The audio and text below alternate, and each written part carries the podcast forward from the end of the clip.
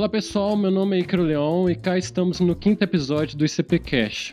Nessa tarde de gravação, vamos falar sobre o princípio da legalidade no direito penal econômico. Para poder falar sobre o tema, estamos aqui com dois profissionais incríveis que possuem grande relação com o Instituto de Ciências Penais, que é o Gustavo Henrique de Souza e Silva, que é advogado, mestre doutorando em Direito pela Universidade Federal de Minas Gerais, professor universitário e atual presidente do Instituto de Ciências Penais.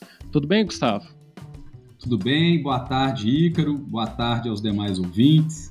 Primeiramente, eu gostaria de registrar minha satisfação de participar desse projeto, que, embora novo, já é de enorme sucesso, que é do ICPcast, conduzido pelos amigos aí do ICP Jovem, integrando né, é, esse grande número de projetos que o ICP tem realizado.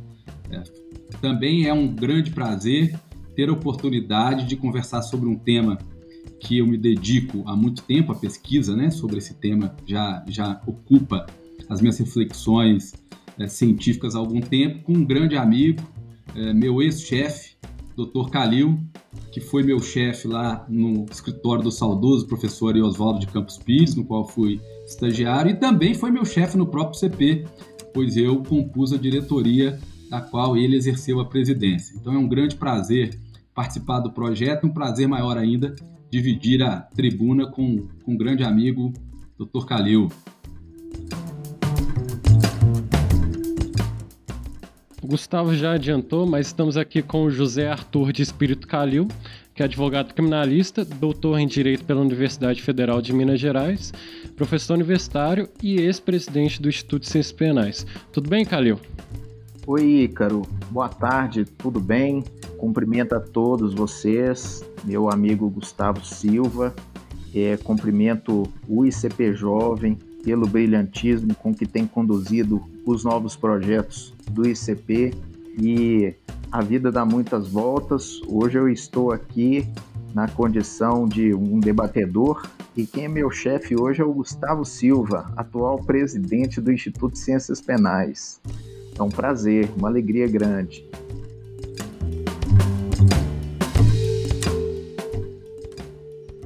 Lembrando que o ICPcast é uma iniciativa do ICP, do Instituto de Ciências Penais.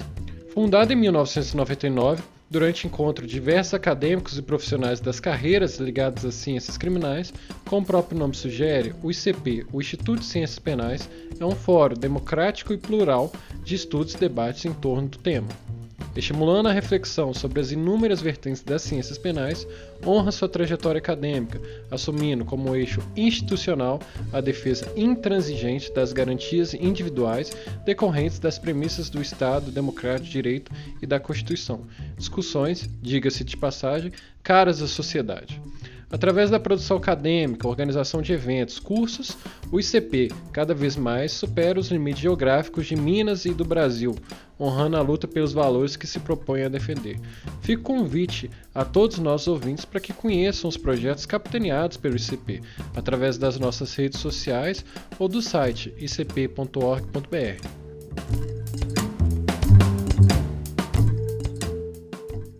Eu queria saber, antes de adentrar propriamente no direito penal econômico, eu queria que vocês comentassem, para facilitar para os nossos ouvintes, sobre qual a função do princípio da legalidade para o direito penal, qual a importância para resguardar as garantias individuais, limitando o poder punitivo, fornecendo instrumentos de contenção do direito penal.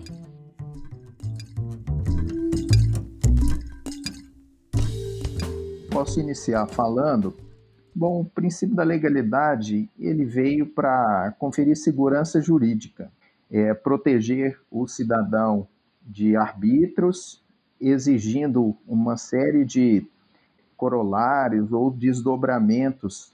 Por exemplo, ele vem a exigir que a lei que incrimina um, uma conduta necessita é, ser determinada, clara, esse princípio da legalidade exige que essa lei seja escrita, e daí porque não se admitiria jamais a incriminação por meio de uma norma consuetudinária, né, de, dos costumes. Ah, exige-se também, pelo princípio da legalidade, que haja uma taxatividade, né, que haja certeza quanto àquilo que realmente está incriminado, justamente para podermos atuar livremente, conforme a liberdade do nosso dia a dia, porque sabendo-se o que está incriminado, saberemos também o que não está incriminado. Além dessa taxatividade, é necessário que haja proibição de se recorrer à analogia para se determinar aquilo que é proibido e o que não é proibido. Então, todas essas exigências vêm a exigir uma lei clara, uma lei prévia, uma lei escrita, de maneira que, que haja segurança ao cidadão. E quem determina o conteúdo do que é proibido é, portanto, a lei, o legislador, é, de maneira a trazer é, segurança àquele que está sendo processado e aquele que exercem suas atividades de forma regulamentar. Exatamente isso, Ícaro. Né? O Zé Arthur foi muito feliz na exposição inicial, explicando aí as quatro funções do princípio, né? Lei escrita, lei estrita, lei prévia, né? A lei não pode retroagir salvo para beneficiar o réu e lei clara, lei taxativa. É, em complementação a essas observações que ele colocou, é, eu complementaria sobre um aspecto mais político do princípio. E aí, respondendo objetivamente a sua pergunta, a importância do princípio da legalidade é ela total, ela é absoluta. É, é o alicerce de todo o sistema é, de um direito penal que se pretenda democrático, porque é justamente através do princípio da legalidade que vai se vincular a atuação do Estado por meio das autoridades constituídas ao filtro da legitimidade popular, né? através do voto dos representantes, e os representantes, por sua vez, que vão elaborar as leis que são é, é, vinculativas não só para aqueles cidadãos, mas para as próprias autoridades que não podem fazer valer o direito penal ou o processo penal fora do contexto da legalidade. Essa é uma abordagem um pouco mais política do princípio. É, também é importante registrar, o professor Ferraioli trata muito bem desse tema, é, ainda sobre um viés um pouco mais político e complementando o que o Calil falou, o que se diz do caráter dicotonômico do direito da, do princípio da, da, da legalidade. Porque ao mesmo tempo que ele vincula o aplicador da lei, o juiz, que tem que seguir todas essas funções aí que o, que o, que o Zé Arthur colocou na hora de aplicar a lei, por exemplo, não pode fazer uma, uma analogia em malamparte, uma interpretação extensiva, mas o princípio da legalidade também pode desempenhar um filtro material, uma obrigação ao legislador, que é a necessidade de refletir sobre quando é possível se utilizar do direito penal como instrumento, digamos, mais violento à disposição do Estado para intervir em determinado conflito. E, em especial no direito penal econômico, a gente vai discutir isso mais na frente, esse caráter material do princípio da legalidade, de um filtro material a legitimar a intervenção penal, é, vai ser muito importante. Então, além da, das quatro funções tradicionais, eu destacaria essa importância total e absoluta no campo político do princípio da legalidade. Não, é interessante o que vocês falaram, que o princípio da legalidade assume verdadeira forma de garantia, né? É, como vocês falaram, como a nova lei penal, se for mais benéfica, ela, ela retroage, ou se for mais maléfica, ela não pode incidir. E eu pensei nessa situação que o Calil falou sobre é, a proibição de tipificar condutas relacionadas ao, ao moralismo, às questões de costumes, que é o sentimento do povo alemão, né, que no nazismo foi tipificado sobre esses argumentos, ou é, os crimes contra a moral nas sociedades religiosas, né, que você percebe que o princípio da legalidade é realmente um avanço democrático. É, apesar desse avanço, da gente já, já estar no Estado democrático de direito, a gente percebe que o princípio da legalidade ultimamente vem é, constantemente sendo ver, vergastado no sentido de que, já adentrando na, no assunto que a gente é, pretendeu discutir hoje, que é o direito penal econômico, existe uma proliferação de normas que não respeitam esse princípio. É, que, por exemplo, na lei contra o sistema financeiro tem a questão de, da gestão fraudulenta ou temerária, que é um, uma norma penal extremamente aberta, só a título de exemplo. É, outras normas penais em branco que precisam realmente de uma, uma atuação judiciária, demandam um, um clamor judiciário para o juiz atuar para definir o que é crime ou não. Eu queria que vocês comentassem sobre como que o princípio da, da legalidade é, se encontra no direito penal econômico, se vocês conseguem perceber um ataque a esse princípio nesse campo. Perfeito. É, o direito penal econômico ele é extremamente peculiar porque ele desafia princípios e garantias é, extremamente elementares para o direito penal. E é por isso que nós temos algumas soluções por parte de pensadores que gostariam de ver um direito penal diferente, um direito penal de uma outra velocidade, uh, que seja ele sancionatório, mas que ele talvez não seja um direito penal puro, né? Ah, então, realmente, o, esse direito penal econômico, ele contém normas que desafiam não só o princípio da legalidade, nesses quatro ou cinco aspectos aqui abordados por nós, mas também desafiam o princípio da culpabilidade, o princípio da proporcionalidade, dentre outros caríssimos ao direito penal. Né? Então tem essa dicotomia, direito penal clássico e o direito penal econômico. É, no campo do direito penal econômico, e aí vamos dizendo sobre é, o, o, direito é, penal é, nas atividades de, de, instituição financeira, existem tipos penais que realmente é, nos fazem é, doer o, o ouvido, né? Então, por exemplo, praticar gestão temerária, né? Então, o que, que seria isso? Praticar gestão temerária ou praticar gestão é, fraudulenta, o que, que se entenderia por gestão fraudulenta, por gestão temerária? Não é? é esse princípio da taxatividade exige que o, o, o legislador utilize nos tipos penais ah, os vocábulos que possuem apenas um sentido, ou que possuem um sentido correto, certo, técnico, e não, às vezes, uma palavra que pode ter várias acepções, né? Então, nós temos significados equívocos, né?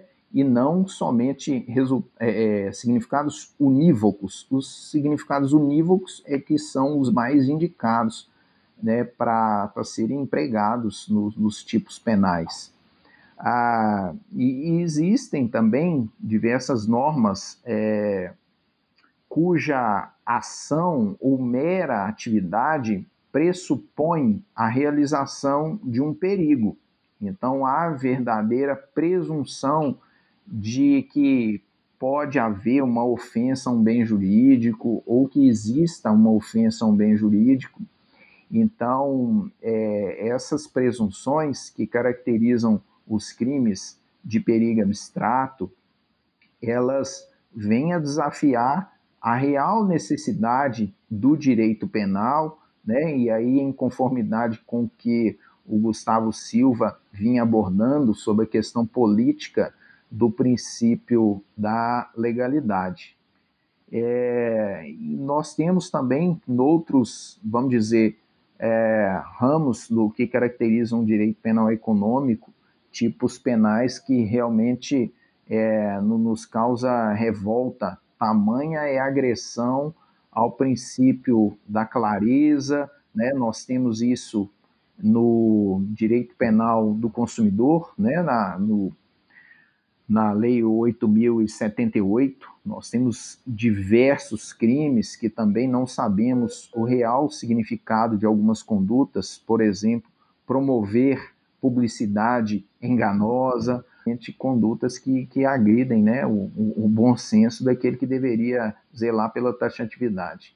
É exatamente aí o que o Calil falou, né? O, o direito penal econômico ele desafia realmente esses postulados é, do princípio da legalidade e isso gera, né, o que a gente coloca como uma tensão né, entre a necessidade de cumprir com as determinações de um direito penal orientado pela legalidade, do qual nós não podemos abrir mão, mas com uma dificuldade prática de se fazer isso no âmbito do que se denomina direito penal econômico. E uma primeira reflexão é, rápida que a gente pode fazer é, é, uma discussão sobre a própria conceituação né, do que seria direito penal econômico.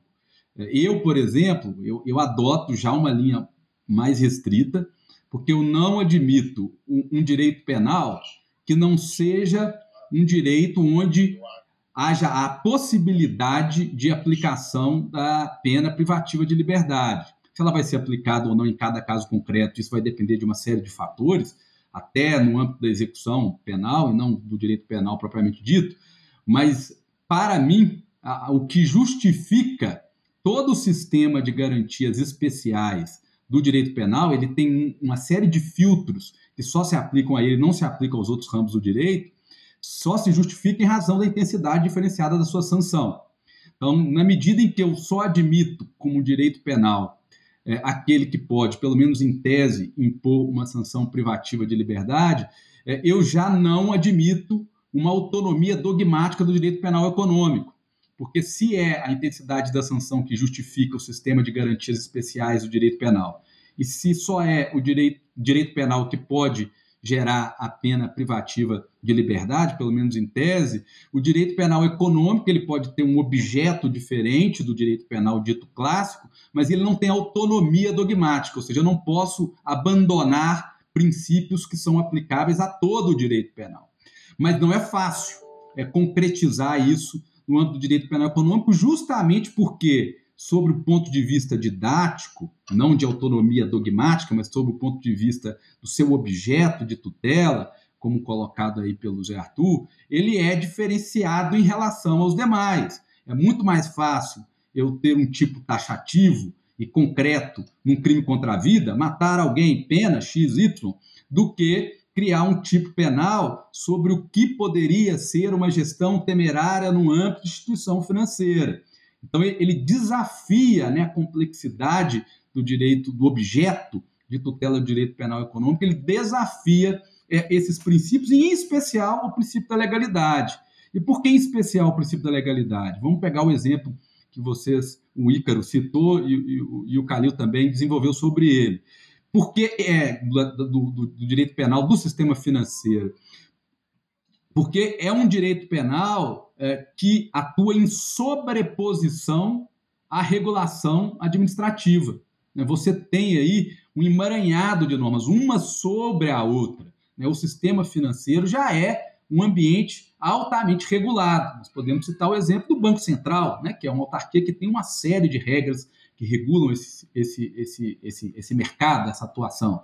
E aí vem o direito penal e ele já precisa é, é, é, é pré-dispor conceitos, instituições, regras que são super complexas, super específicas, aplicadas àquele nicho do sistema financeiro. Isso vai acontecer no, no, no meio ambiente, vai acontecer no, no direito do consumidor, o doutor Calil tem uma obra sobre o tema, tese de doutorado dele, depois um livro publicado. Isso vai acontecer no mercado de capitais, isso vai acontecer na ordem tributária. Então, já é mais complexo, justamente porque o ambiente já é um ambiente, é, digamos, altamente regulado e que exige essa complexidade. Mas isso não exime não só o legislador, quanto é, o próprio aplicador da lei, de se eu estou cogitando de um direito penal eu tenho que seguir os princípios. Né? Claro que é muito mais difícil ser taxativo na elaboração de um tipo penal no âmbito do direito penal econômico do que no âmbito do direito penal clássico, mas esse é um desafio que, se nós queremos usar o direito penal para regular essa matéria, e a primeira pergunta talvez seja essa, quando eu devo usar o direito penal, mas se eu respondo afirmativamente que sim, eu vou usar, e eu acredito que em certas hipóteses, é claro, se legitima uma intervenção penal na economia, não acho que ela é de toda dispensável, embora ela deva ser subsidiária, mas se eu respondo afirmativamente a essa primeira pergunta, aí eu preciso encarar esse desafio, que eu reconheço não ser fácil, mas ele é inevitável na medida que eu não posso abrir mão desse tipo de garantia se a sanção que eu vou colocar na ponta é uma sanção privativa de liberdade. E, infelizmente, a gente vê essa problemática de se é, aderir a uma intervenção penal até de modo expandido no âmbito econômico, sem se preocupar com é, é, a, a, a, necessidade de se desincumbir desse desafio. Né? É, você citar o exemplo do artigo 4 da Lei 7492, da Lei no Sistema Financeiro, eu, eu vou antes, o artigo 1 né? A lei ela, ela define instituição financeira de uma forma tão ampla para fins penais. Né? O artigo 1 da lei fala: é instituição financeira para fins penais, ou seja, para fins de aplicação de todos os tipos que ela vai prever aí ao longo do seu texto. Ela adota um conceito que é tão amplo, mas tão amplo, que o sujeito que é presidente de uma comissão de formatura aí da graduação é tido como instituição financeira, pelo conceito estrito da lei, né? literal, melhor dizendo, pelo conceito literal da lei. É, então, nós poderíamos é, punir o presidente da comissão de formatura porque ele não tem registro no Banco Central para atuar como instituição financeira, porque a própria lei também, no seu artigo 16, pune quem exerce atividade de instituição financeira sem os registros próprios. Então, assim, a leitura da lei é de uma amplitude tão grande que, obviamente, leva até a situações é, é, é, jocosas como essa. Né? Ninguém vai prender os presidentes de comissão de formatura porque eles estão captando recursos de terceiros. E é esse uma parte do conceito do artigo 1 porque a gente sabe que a instituição financeira não só capta o recurso de terceiro, ela capta o recurso de terceiro com a finalidade de reemprestar, ganhando a diferença entre o custo de captação e o que ela se remunera né, nas operações de empréstimos vulgarmente aí chamado do spread bancário, mas isso para citar um exemplo, né, de um ambiente onde a intervenção penal por uma má técnica legislativa, ou pode ser até por uma má escolha, né, de regular no âmbito criminal hipóteses em que poderiam é, ser reguladas em outras esferas, aí começa o equívoco, e depois uma má técnica legislativa na redação da lei, de forma extremamente ampla. E aí a gente cai, e só para complementar o raciocínio né, do, do, do, problema da legalidade em si, no que é, é, o Zé Arthur falou em relação à conduta temerária. Como o tipo penal não descreve a conduta, e aí o legislador, portanto, não descreve a conduta, quem é que vai definir a conduta? O juiz, na hora de aplicar. Tudo bem, a jurisprudência tem tentado mitigar isso, dizendo não, na verdade, eu preciso ter uma infração administrativa para cogitar a gestão temerária. Mas mesmo assim, eu ainda tenho uma tensão com o princípio da legalidade. E mesmo que o juiz tenha esse filtro, novamente, quem está definindo a conduta não seria o legislador, mas já seria o auditor do Banco Central ou aqueles que editam as normas administrativas do Banco Central, e, e, e essa turma teria ou não teria legitimidade para inovar em direito penal, se a gente for olhar de novo para aquela para o princípio da legalidade, lei escrita, né? lei estrita, Portanto, é, gera essa tensão é, especial é, entre o princípio da legalidade e as intervenções penais na economia. Né? E, e isso traz uma insegurança jurídica enorme, porque se eu não sei de antemão o que é, ou qual é o limite do proibido e do permitido, é, fica muito difícil é, eu saber qual é o comportamento permitido e proibido. Né? Isso vai ficar, a, a rigor, sob a, a, égide de um juízo ex post do juiz. Né? Então eu pratico crime né, sem saber, sem conseguir compreender que aquilo efetivamente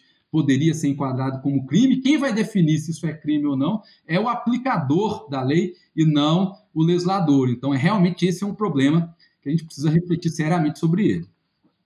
Eu gostaria de complementar, eh, na verdade, é crescer e eu quero também ouvir o Gustavo a esse respeito. É, essa questão de quem define ao fim e em algumas hipóteses o conteúdo do proibido, né? O Gustavo disse que acaba sendo o juiz. Mas eu gostaria também de trazer algo uh, para discutir que ocorre naquelas hipóteses é, em que quem define o conteúdo do proibido já é quem faz uma portaria, quem faz uma norma administrativa. É, existem tipos penais ali na, na Lei 9.605, que fala dos crimes ambientais, que nos remetem a essa discussão. Então, por exemplo, é, causar poluição em níveis tais que possam causar é, é males às pessoas, à saúde das pessoas, etc., um tipo de, de poluição.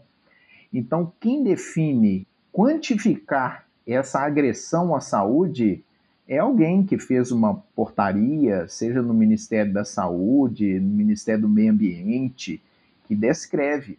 O juiz, como ele não é detentor de um conhecimento extrajurídico, ele não tem condição de falar, olha, é, esse barulho em níveis tais de, de ruídos é, é, capaz de causar dano à saúde, não é capaz. Obviamente, ele vai se basear numa norma administrativa, não é?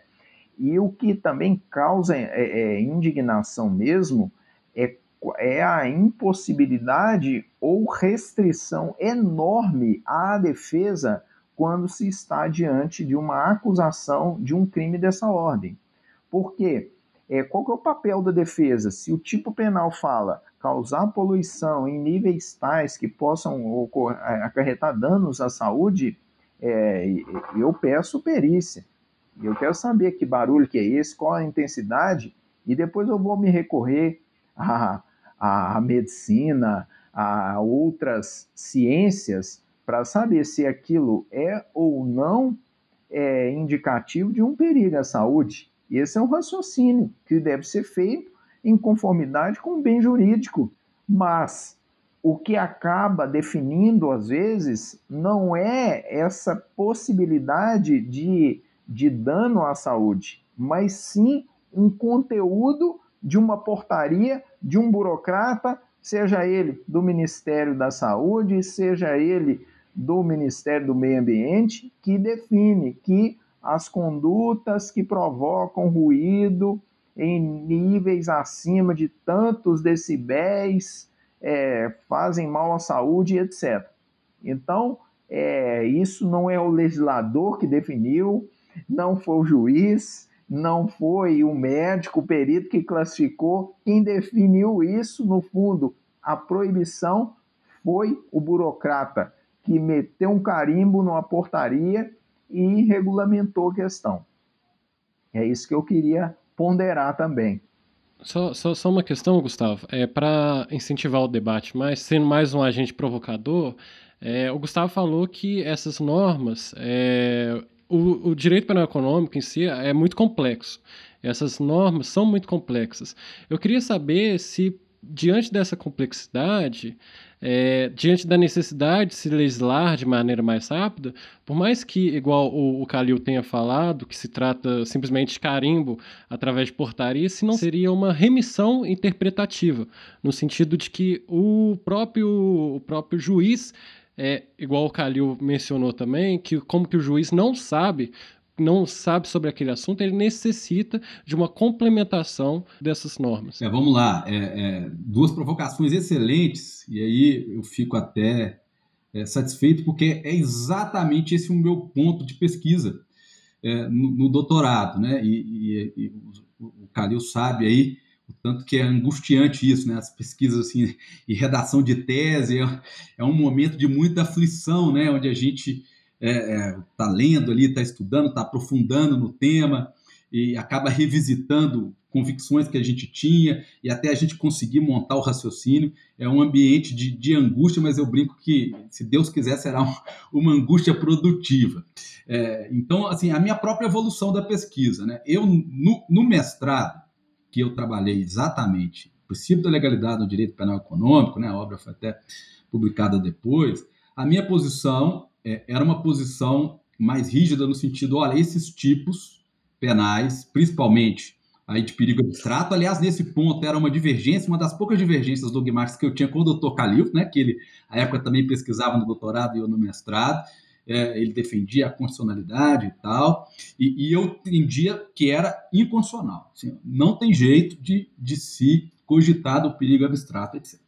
É, mas eu sou um bom perdedor, né? Isso aí, a minha, a minha dissertação foi em 2011 e está absolutamente superada essa discussão, porque nós temos inúmeros tipos penais de perigo abstrato, absolutamente endossados pela jurisprudência é, é, e sendo aplicados concretamente todos os dias. É, então, eu já é, superei é, essa posição, e aí estou no trabalho de, de, de, de, né, de evoluir na pesquisa no doutorado, mas justamente nesse problema, num recorte mais específico do que eu pretendo né, é, é, é, é classificar como tipos de mera transgressão administrativa, que é exatamente esse problema que ele falou. Através de elementos em branco da lei penal, esse é um conceito que o, que o professor Frederico Horta, que é nosso amigo comum, diretor lá do Instituto, trabalha muito bem na tese dele. Né? Então, elementos de valoração global do fato, ou elementos em branco da lei penal, você transfere é, para normas complementares, e no caso específico nosso, para normas administrativas, a definição do preceito normativo, do que é proibido, né? do ponto de vista objetivo. Então, quem é que vai preencher o, o, recheio principal, vamos dizer assim, do tipo penal, o que eu posso e o que eu não posso fazer, é a norma administrativa. E não é a norma penal, a lei penal propriamente dita. É, eu poderia manter a tese de que isso é inconstitucional porque viola a legalidade. Mas não, vamos partir do pressuposto que eu preciso fazer uma leitura constitucional desse tipo de previsão legal. E aí, primeiro ponto, a gente precisa entender, é, em alguns aspectos, a necessidade do que eu estou chamando de um tipo penal no ambiente econômico mais dinâmico. É claro que a, as atividades empresariais, as atividades econômicas, elas são extremamente dinâmicas, né? É, até por causa da evolução tecnológica mesmo. Olha só, nós estamos gravando aqui um programa, cada um na sua casa, com uma qualidade excelente. Isso vai para uma plataforma de streaming ou várias plataformas de streaming, vai circular pelo WhatsApp e tal, que era uma questão talvez impensável há 10 anos atrás. Então, a tecnologia ela faz com que a realidade mude muito rápido. E no ambiente econômico, no ambiente das atividades empresariais, você é mais rápido ainda, você tem um ambiente de concorrência, o concorrente está sempre pesquisando para estar tá na frente do outro, para criar uma ferramenta mais eficiente, etc. Então a realidade muda muito rápido, é muito dinâmica. E por outro lado, você quer, em alguma medida, regular essa realidade com um tipo penal, com direito penal, que tem que ser taxativo, certo, determinado, consolidado, lento. Então nós temos duas realidades distintas um ambiente extremamente dinâmico e um tipo penal clássico extremamente lento, ponderado e tal. Então, para a gente aproximar essas duas realidades, eu preciso ter um tipo penal mais dinâmico. Então, realmente, eu não vou conseguir trabalhar a estrutura da, tipicidade penal no ambiente econômico de uma forma é, como eu consigo no direito penal clássico. Ele vai ser mais dinâmico, vai ser mais aberto. E também não é um assunto muito novo se a gente for verificar a doutrina tradicional, o próprio Weltzel né, desenvolveu uma teoria sobre o tipo penal aberto e tal. Claro que ela precisa ser atualizada em relação à nossa realidade atual, mas isso é um problema que a dogmática penal já enfrenta. Então eu vou precisar ter um tipo penal mais aberto, mas isso não significa um tipo penal aberto de forma irrestrita. E aí nós precisamos fazer uma leitura constitucional desse, desse, dessa questão do, do, tipo penal administrativizado, do tipo penal que é definido pela norma administrativa, como foi bem colocado pelo Calil, para não conceber uma autonomia completa é, de não só estabelecer a, a, a, descrição objetiva da conduta no âmbito, no âmbito administrativo, mas praticamente estabelecer a condenação, que é o que tem acontecido na prática. Então, se o sujeito é autuado porque ele é, ultrapassou eventualmente o limite matemático dos decibéis aí no artigo que o, que o Calil é, citou, essa autuação administrativa vai é, para o promotor de justiça que denuncia e vai para o juiz, e não há ginástica que a defesa consiga fazer para poder é, mudar aquela realidade no âmbito penal. Aí nós temos um problema. É claro que eu posso ter um tipo penal mais aberto, mais administrativizado é, em termos objetivos, mas para que eu justifique essa qualificação da responsabilidade do sujeito de uma responsabilidade administrativa onde ele vai pagar uma multa, por exemplo, para uma responsabilidade penal onde ele tem a possibilidade de ter sua liberdade cerceada, eu tenho que ter um algo a mais seja na leitura do que o, o legislador pode cogitar do direito penal, seja na aplicação do juiz. Então, quando eu tenho esse tipo de, de, de, intervenção penal, de tipo penal, isso ainda é uma pesquisa por fazer, então não tenho pretensão de concluir nada, mas uma ideia inicial seria fazer uma leitura crítica disso.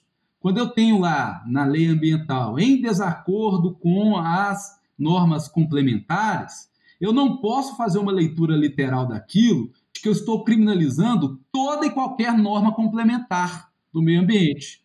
Eu tenho que fazer uma leitura crítica, e aí entra o princípio da legalidade, até na sua concepção mais política, mais material, que só vai justificar ser crime aquela infração administrativa que tenha uma gravidade especial, que tenha um plus é, que justifique uma intensidade maior de sanção. Né? Então, nós podemos cogitar aí de um crime de perigo abstrato, para citar né, e voltar ao, ao início da prosa.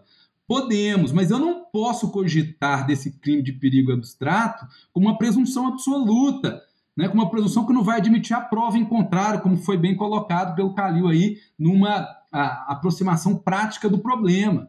Tá, tudo bem, a infração administrativa fala que são, sei lá, 50 decibéis, eu medi lá, deu 51. Então a multa acabou, meu amigo, até porque na esfera administrativa você pode ter até a responsabilidade objetiva, o que a gente não pode ter no penal. Agora, se isso vai virar um processo penal, eu preciso saber se 51 decibéis naquele dia, naquele horário, por aquela pessoa, né, prejudicou alguém, se não estava justificado de alguma forma. Então, a aplicação do direito penal administrativizado, do tipo penal mais aberto, do perigo abstrato, sem uma preocupação em concretização das garantias especiais do direito penal, é que está sendo muito danosa é, até para esse tipo de intervenção e até uma banalização do direito penal. Né? O professor Hermes, é, é, no meu projeto, na, na, defesa do meu projeto de qualificação lá no doutorado, falou uma frase que me marcou. Disse: é, o direito penal se expandiu tanto que ficou pequeno.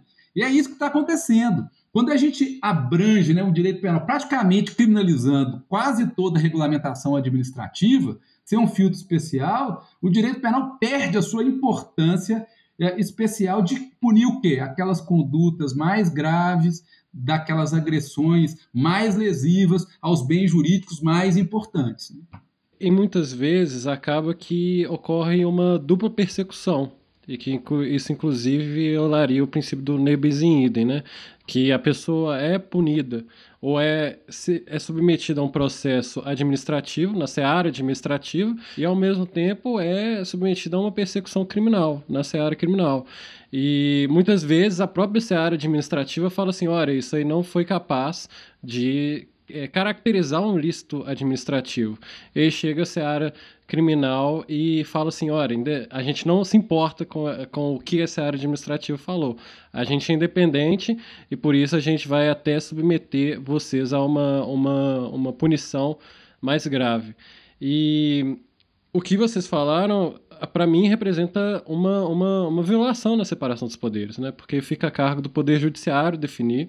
É, é, definir o que seria o crime, ou pelo menos uma confusão, porque mistura é, o, Poder Executivo editando norm, é, portarias, o Poder Judiciário falando que é crime, e o Legislativo deixa bem aberto é, é, o tipo penal, né? É, isso, inclusive, eu tive uma, tive uma discussão com o Felipe Augusto, em recente, recente discussão com ele, que sobre, essa, sobre esse julgamento do ICMS também, que seria se é, o legislador, o, o judiciário simplesmente cria um injusto ou simplesmente eles é, apenas faz uma mera interpretação da, da lacuna legislativa. E o Gustavo mais, mais cedo falou sobre esses sistemas alternativos, é, e eu vejo muito é, nessa questão, adentrei também com, conversando com o Luciano, Luciano Santos Lopes, sobre o direito administrativo sancionador ou o direito penal de, de algumas velocidades do Silva Sanches. Eu queria que vocês comentassem se é, existe se existe a, se existe a necessidade de se evoluir o sistema ou se a gente consegue é, fazer é, entender o direito penal econômico, abarcar o direito penal econômico no nosso atual ordenamento.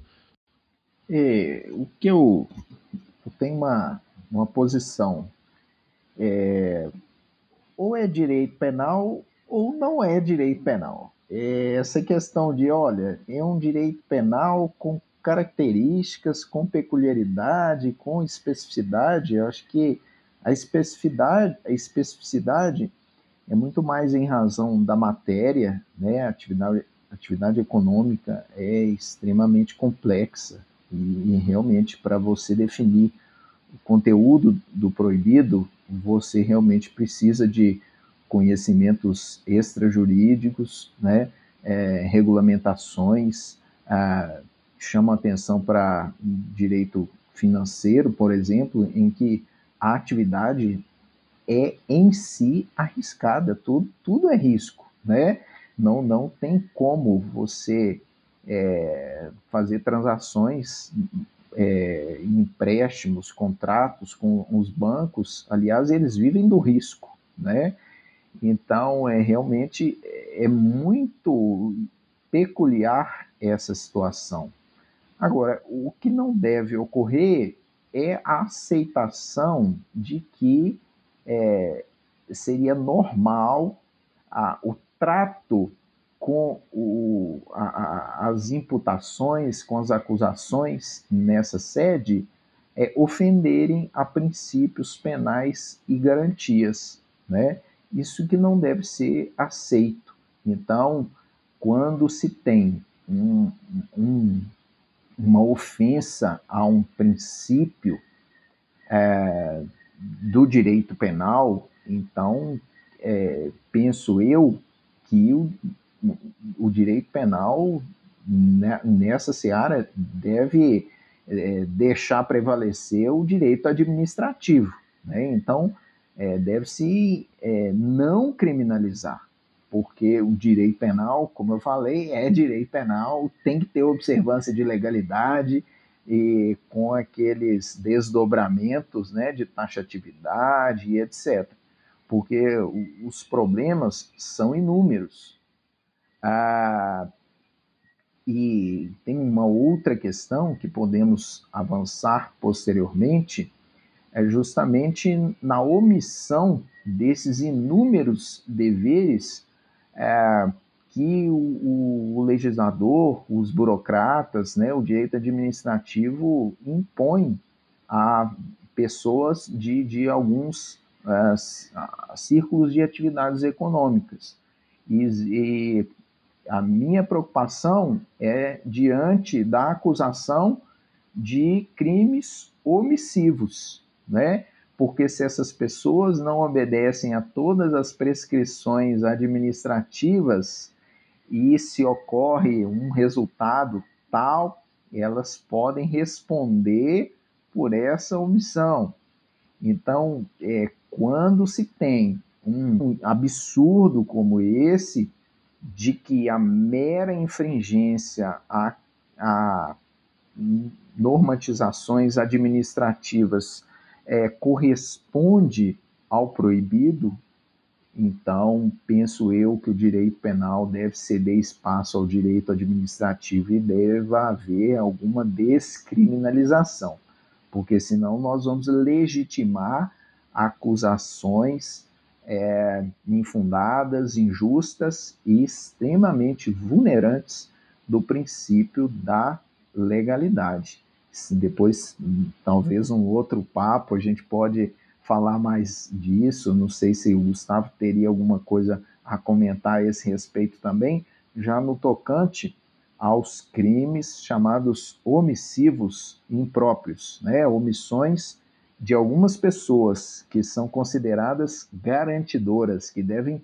garantir, zelar pela incolumidade de algumas situações. Se essas pessoas desobedecem situações puramente administrativas, elas correm um sério risco de se ver criminalizadas penalmente, e aí também há uma vulneração do princípio da legalidade. É mais uma vez, na forma com que o Gustavo é, disse, é, de novo o direito administrativo prevalecendo, conforme o Ícaro disse, trazendo mais um bis in idem, né? Então, é, esse ponto também é, é, chama a nossa atenção, preocupação. É muito interessante as ponderações. É, eu faria só uma reflexão especial sobre a questão do, do bis in idem. Eu acho que a discussão sobre o bis in idem ela tem que levar é, em consideração alguns aspectos aí concretos. Porque eu não vejo problema é, do mesmo fato, em algumas circunstâncias, gerar responsabilidades distintas, seja no âmbito administrativo e outras no, no, no direito penal. É, por exemplo, os sujeitos destinatários é, dessas responsabilidades podem ser distintos. No âmbito do, da lei de combate à, à corrupção, é, que há uma discussão, né, se ela é administrativa ou era penal, é, eu, como entendo que o direito penal se limita às hipóteses de aplicação da, da lei da, da pena privativa de liberdade, entendo que ela tem natureza administrativa, você tem condutas ali que vão ensejar uma sanção de multa à pessoa jurídica. E se, né, se, se, se correspondidos alguns requisitos a mais, também podem ser enquadrados como é, condutas de natureza penal que vão impor às pessoas físicas que praticaram aquelas determinadas condutas eventual responsabilidade penal. E neste caso, eu não, eu não vejo aí um bis in idem é, é, é tão evidente. O problema, e aí o Ícaro tangenciou, é no ambiente de um tipo penal assim estruturado, muito dependente da intervenção administrativa, eu colocar como uma premissa absoluta a tal independência das instâncias. Né? Que eu posso, por exemplo, ter o reconhecimento de que não houve infração administrativa e uma condenação penal com base no mesmo fato. É, isso geraria, obviamente, é, um, um, conflito, uma contradição é, que botaria, é, é, que acarretaria, melhor dizendo, é, uma contradição dentro do sistema. Né? E o sistema jurídico, o ordenamento jurídico, até para que possa ser chamado de sistema, precisa ter coerência. Então, talvez a problemática maior seja discutir o problema da independência das instâncias. E não sob um prisma meramente processual, né, como às vezes é colocado na jurisprudência, mas sob um ponto de vista dogmático. Será que em alguns tipos penais realmente eu não preciso esperar a instância administrativa se pronunciar para saber se eu posso ou não cogitar do, do direito penal?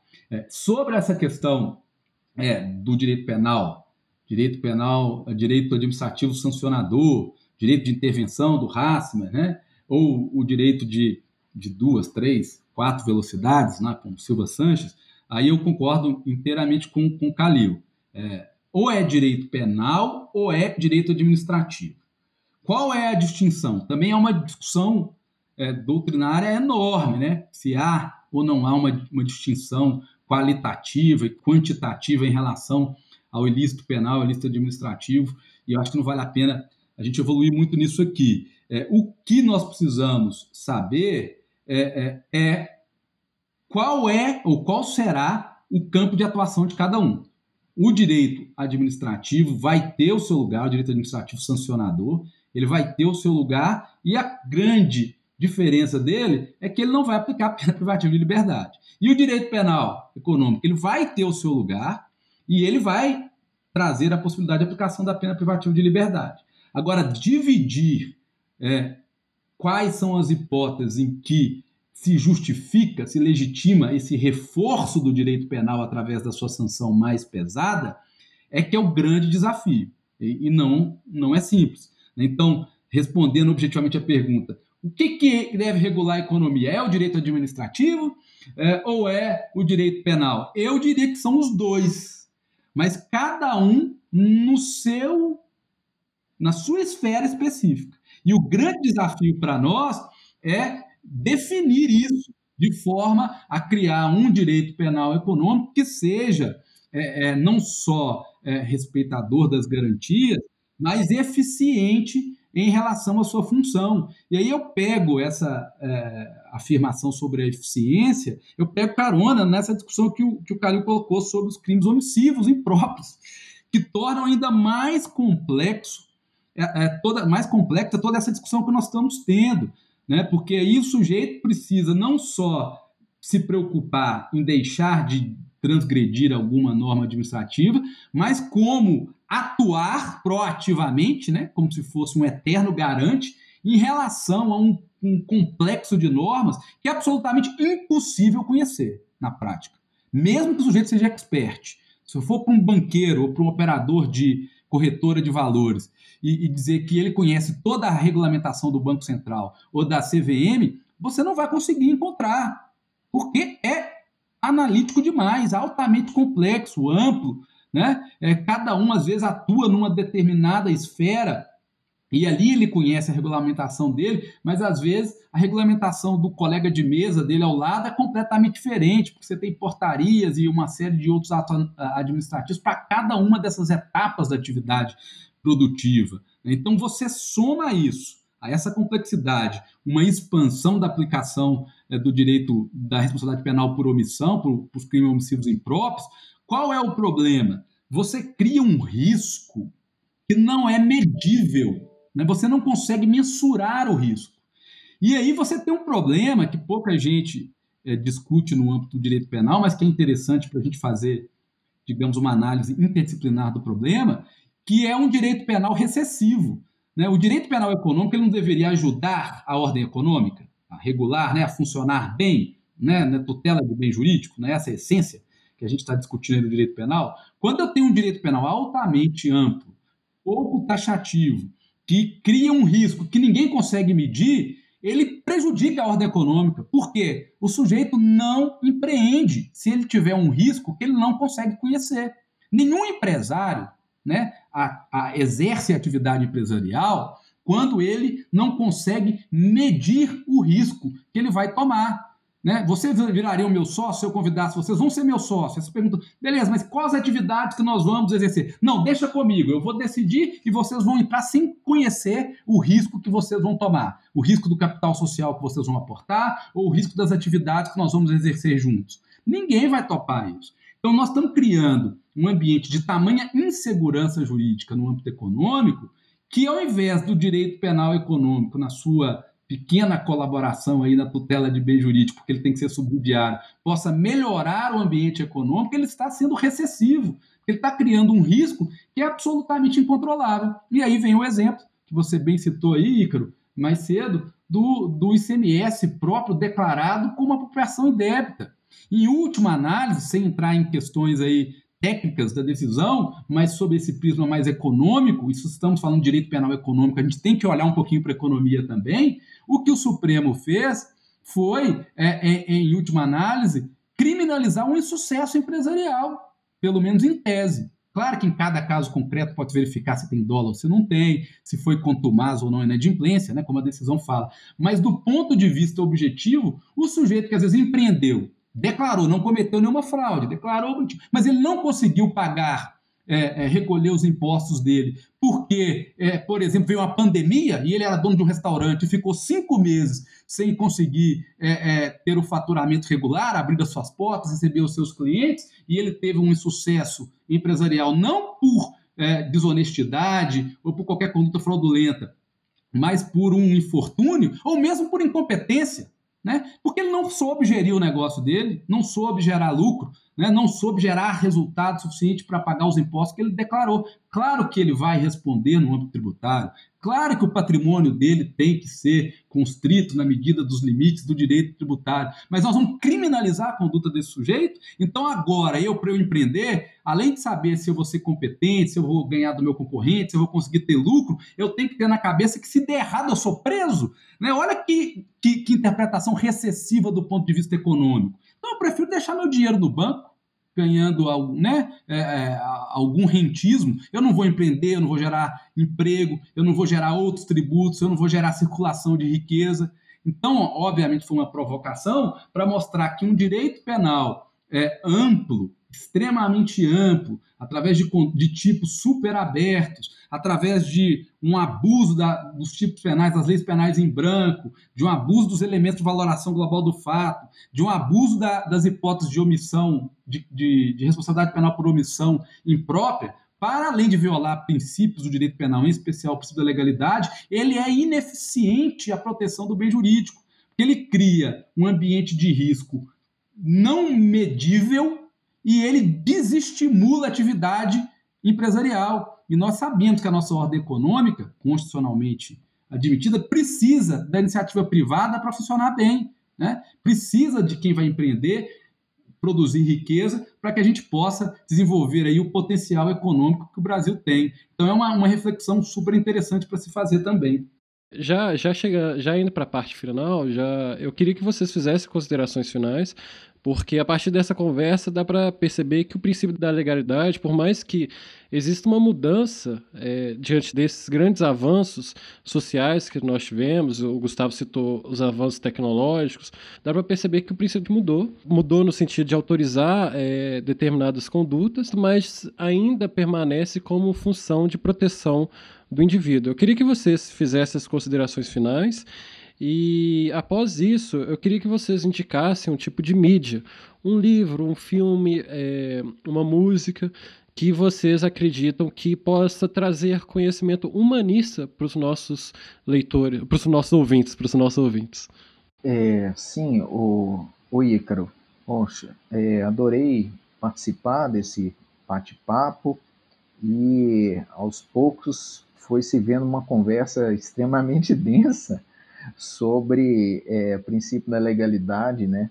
É, nós percorremos aí alguns caminhos tortuosos, ah, nós expusemos nossos pensamentos, às vezes intuições, sem termos, ah, em muitos casos, ah, conclusões já fechadas. Né? De fato, é, o direito penal econômico ele exige reflexões a todo instante e isso é, é mais do que demonstrado porque, mesmo diante da colocação em xeque de princípios, de garantias, esse direito penal e econômico, ele existe, está existindo, fazendo parte da nossa vida. Então, Gustavo num primeiro instante, ele disse que ó, eu era radicalmente contra aceitar esse tipo de incriminação do perigo abstrato, mas hoje, diante dessa permanência e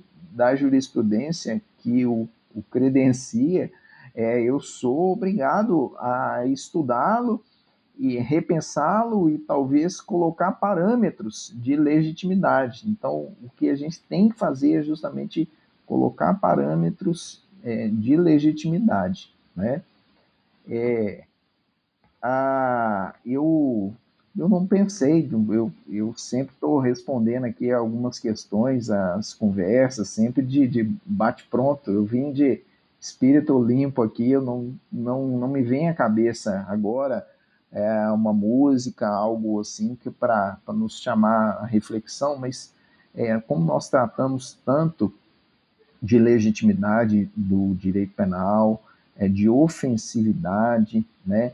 Eu não consigo deixar de trazer a figura aqui do médium mineiro José Arigó, né? É, e quero lembrar aqui que em 1965 o professor Jair Leonardo Lopes é, defendia o médium e acusado numa série de processos é, do crime de curandeirismo, né? Aliás, curandeirismo também é algo incriminado e que é, bate de frente com o princípio da legalidade. Afinal, o que é exercer o curandeirismo, não é mesmo? E é, é um livro fantástico, muito à frente de seus, seu tempo, né? Esse, esse livro é, quase sete décadas atrás foi escrito, ele, é, eu me dediquei ao, ao, estudo do princípio da ofensividade em várias oportunidades. Para mim, é o primeiro registro é, da conceituação, da elaboração desse princípio, né, que foi feito pelo professor Jair Leonardo, em 1965, num memorial que ele encaminhou ah, ao procurador que oficiou no feito. Então, ele fez desse memorial um livro chamado Em Defesa de José Arigó, um livro fantástico, porque ele é, debatia muito essa ofensividade. Então, é, era um, o, o Arigó era um médium com um dom divino de curar as pessoas. Então, obviamente, os métodos alternativos de cura não seguiam as normas da medicina, as prescrições eh, médicas, as portarias da Anvisa, sei lá se tinha aquele tempo, mas não, não, não observava essas questões regulamentares. Mas, é, de fato, ele curava as pessoas. E se essas pessoas é, que foram submetidas a tratamento com ele, é, às vezes chegavam lá desenganadas, né, é, com um problema seríssimo de saúde. Se elas vieram a falecer, é que certamente porque já eram desenganadas e não pela atuação é, da obra divina do médium. O livro é realmente tem um conteúdo humanista maravilhoso e é um, é um livro que, que eu recomendo a todo estudante de direito, a toda pessoa que pensa no, no outro, né? A questão da ofensividade é muito pensar no outro, né? E, e é isso, é o que eu poderia aqui falar de, de sugestão de, de uma bibliografia que é rara, mas que é magnífica. Eu também gostaria de registrar aqui a satisfação é, realmente enorme né, de, de ter feito esse bate-papo e, e, também né, realmente não, não, preparamos nada e a coisa acho que fluiu muito bem, né? Um assunto, como eu disse no início, é, que desperta em mim realmente uma paixão, né? Foi meu objeto da pesquisa de mestrado e agora é objeto da minha pesquisa de, de doutorado num, aprofundamento específico nessa relação é, entre o tipo penal e as normas administrativas.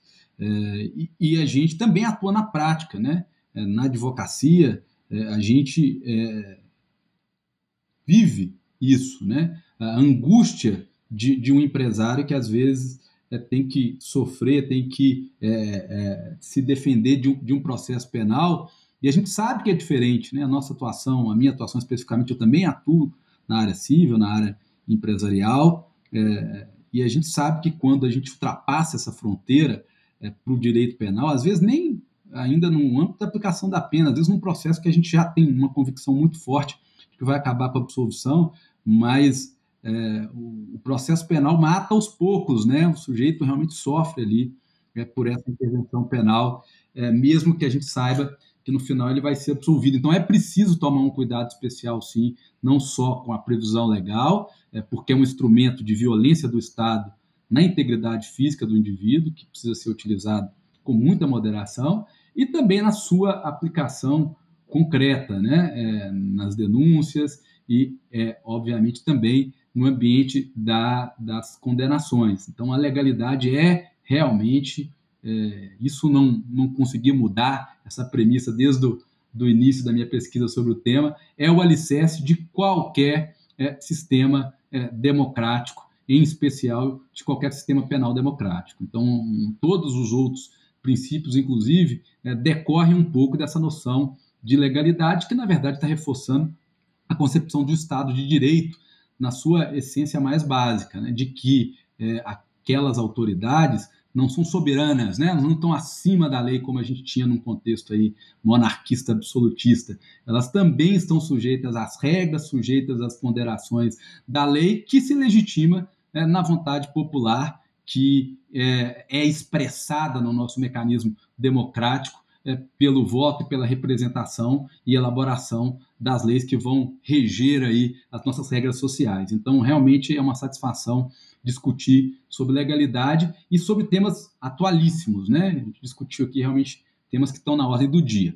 E sobre a, a dica, é, vou, vou pegar carona aí, nossa sinergia com, com o Calil é sempre muito próxima. Vou pegar carona no que ele disse sobre a obra do professor Jair Leonardo, é, e também vou é, é, indicar, aproveitando também esse contexto de pandemia, onde nós precisamos valorizar aí, é, o ambiente médico, vou, vou indicar um filme, é, que é o Pat Adams, filme clássico, né, O Amor é Contagioso, com Robbie Williams, e também baseado em fatos reais, né, do, do Dr. Pat Adams, que é um, um médico que tem a, a, a, a, peculiaridade de, de fazer tratamentos é, pelo humor, né? Se fantasiando de palhaço, fazendo as pessoas, em especial crianças com, com problemas graves de saúde.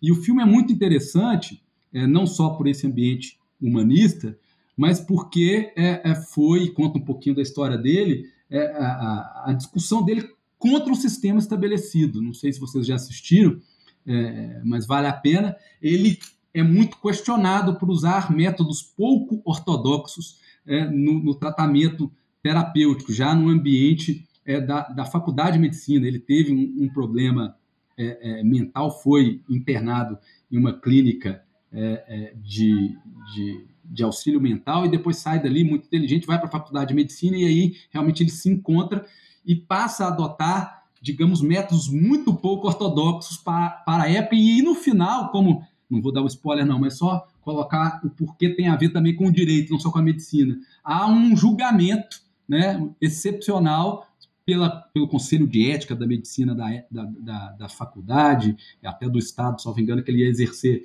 a atividade, onde ele vai ser confrontado exatamente com isso. Né? É, o sistema é, traz regras que são diferentes da que ele aplica e ele vai fazer a defesa se ele pode pensar diferente do sistema estabelecido. Então fica essa dica e tem um pouco a ver até com essa discussão de fundo que a gente está tá dizendo aqui, vale a pena assistir. Não, eu agradeço bastante os dois. É, tenho certeza que as contribuições que vocês trouxeram vão ser de grande valia para os nossos ouvintes, né, que tiveram, tiveram bastante evolução de pensamento, trouxeram bastante e provocaram bastante, né. Muito obrigado. Eu remeto nossos ouvintes ao convite inicial que foi feito logo na introdução para conhecer os projetos do ICP. Nós estamos com projetos extremamente interessantes, com inúmeros projetos. É, a competição de direito do processo penal acabou de se encerrar o prazo para apresentação de esclarecimento. Inclusive, o Gustavo bem me lembrou aqui que o caso da competição se relaciona com os crimes omissivos, né? Que a complexidade é, do caso tem a ver, se relaciona com uh, o que foi discutido aqui hoje. É, fica o agradecimento. Vocês podem encontrar a gente pelas redes sociais, pelo Instagram, arroba Ciências Penais ICP ou arroba ICP Jovem. Também pode encontrar pelo site, igual foi dito, que é o icp.org.br. Muito obrigado e nos vemos, ou melhor, nos ouvimos no próximo episódio.